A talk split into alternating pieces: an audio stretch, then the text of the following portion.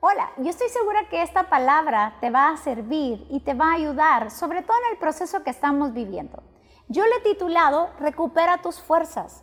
Yo no sé si en algún momento has hecho quizá eh, ejercicio, rutina y tienes a alguien que te está guiando y llega un momento, después de hacer ejercicios de una manera fuerte, te dice, vamos, respire, recupérese, tome agua, tome aliento. Y es que ciertamente no solo es en ejercicio, sino en nuestra vida. Hay momentos donde necesitamos hacer ese alto, recuperar nuestras fuerzas, empezar a tomar ese segundo aire para poder seguir en este camino. Sobre todo en este momento que estamos a mitad de camino, necesitamos recuperar nuestras fuerzas. Y es que muchas veces las situaciones difíciles y adversas en nuestra vida pueden drenar mucho de lo que hemos llevado por dentro llámese sueños, llámese proyectos, llámese expectativa de lo bueno que, estamos esperando que venga a nuestra vida.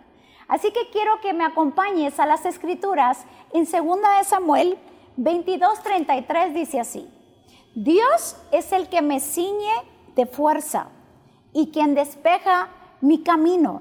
Si algo necesitamos es estar cerca de Dios. Cada vez que nosotros nos acercamos a Él, él tiene la capacidad, el poder de hacer que nosotros podamos recuperar esa fuerza que hemos perdido. Quizá por esas, todas estas situaciones que están pasando, no solo donde vivimos, sino alrededor del mundo, está drenando nuestras fuerzas. Y hay algo que puede drenar nuestras fuerzas y es cuando no tenemos el control. Obviamente no tenemos el control de nada, pero cuando queremos tener el control y no lo tenemos, puede hacer o puede provocar que nosotros empecemos a drenar, eh, eh, se empiezan a drenar nuestras fuerzas. De igual manera le sucedió. Hay una historia muy conocida por todos y es la historia de José. Sabes, José tenía este sueño. Dios le había hablado, su esposa estaba esperando bebé y nada más y nada menos que el Hijo de Dios. En algún momento, a causa de que él no tenía el control en su vida, empezó a drenar muchas de las fuerzas que tenía. Yo no sé si te ha pasado, pero hace unos días yo me recuerdo que Dios me dio un proyecto. Dios me dio un proyecto y estaba tan emocionada, estaba tan ilusionada, tenía toda la fuerza, la energía de emprender esto nuevo, pero así como en el embarazo, estaba ilusionada al principio, pero conforme pasaban los días, se volvía la situación más difícil. Y siente uno que está drenándose, y siente uno que está perdiendo la fuerza porque en algún momento perdemos el control.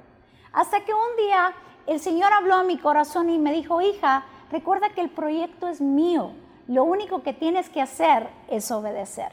Pues de igual manera le sucedió a José. José lo único que necesitaba, no necesitaba tener el control, necesitaba obedecer. Déjame imaginar lo que pasaba en la mente de este joven llamado José. ¿Qué pasaba en su mente? quizá tenía en su mente eh, que cuando naciera el Hijo de Dios pudiesen llegar los vecinos, pudiesen llegar los familiares, pudiesen llegar a festejar y a celebrar juntamente con Él el nacimiento no de cualquiera, sino el nacimiento del Hijo de Dios. Quizá todo Nazaret ibas a celebrar, eso no tenía en mente. Quizá tenía, no sé, déjame imaginar, tenía preparado, tenía en mente preparar el mejor, la mejor habitación para el Hijo de Dios. Pero resulta que él estaba en un momento difícil. Estaba en un momento donde no podía tener el control y el Hijo de Dios estaba naciendo en un pesebre. Nada, nada que ver con lo que él se había imaginado.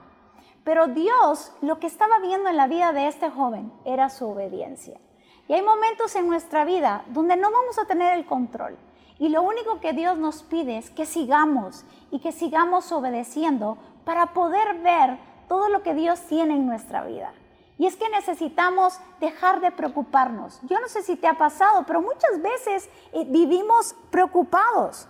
Vivimos con mucha preocupación. La preocupación es un profundo sentimiento de continua ansiedad.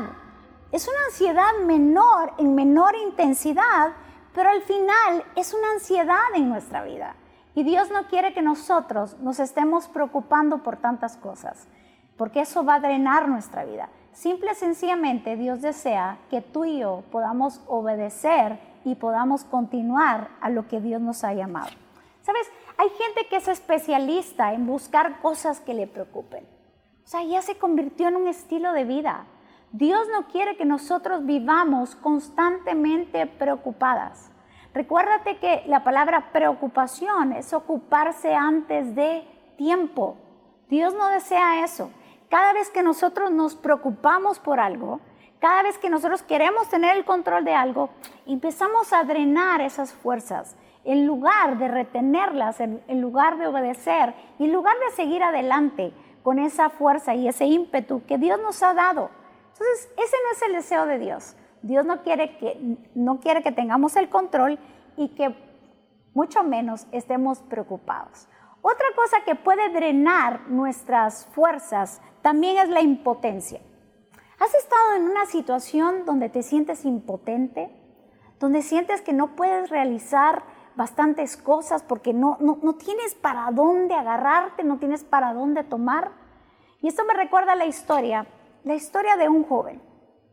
La historia de un joven que la, que la narra en 2 de Samuel 9.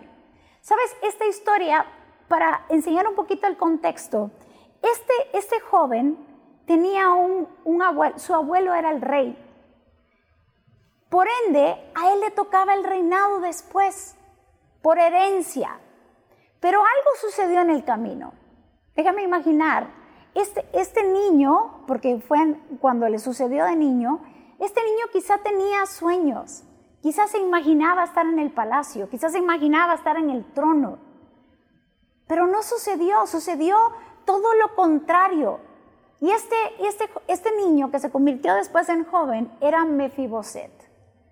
Mefiboset tenía tantos sueños, tenía tantos planes, pero todas estas cosas, todas estas situaciones difíciles, adversas, habían drenado su, su fuerza, habían drenado sus sueños, habían drenado sus proyectos.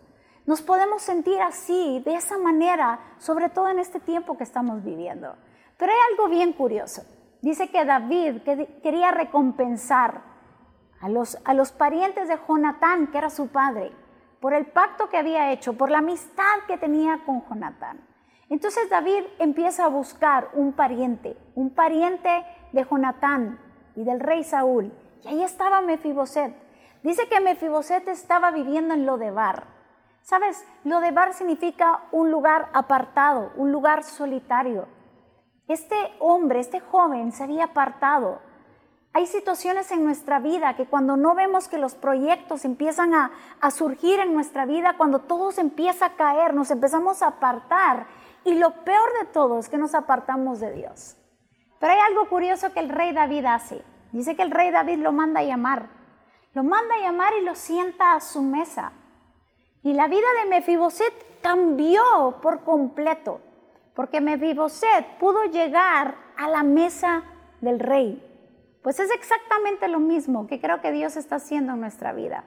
Dios sigue teniendo sus planes, Dios sigue teniendo sus proyectos, pero hay cosas que están drenando nuestra vida, como la preocupación, como la ansiedad, como el querer tener el control o como la impotencia.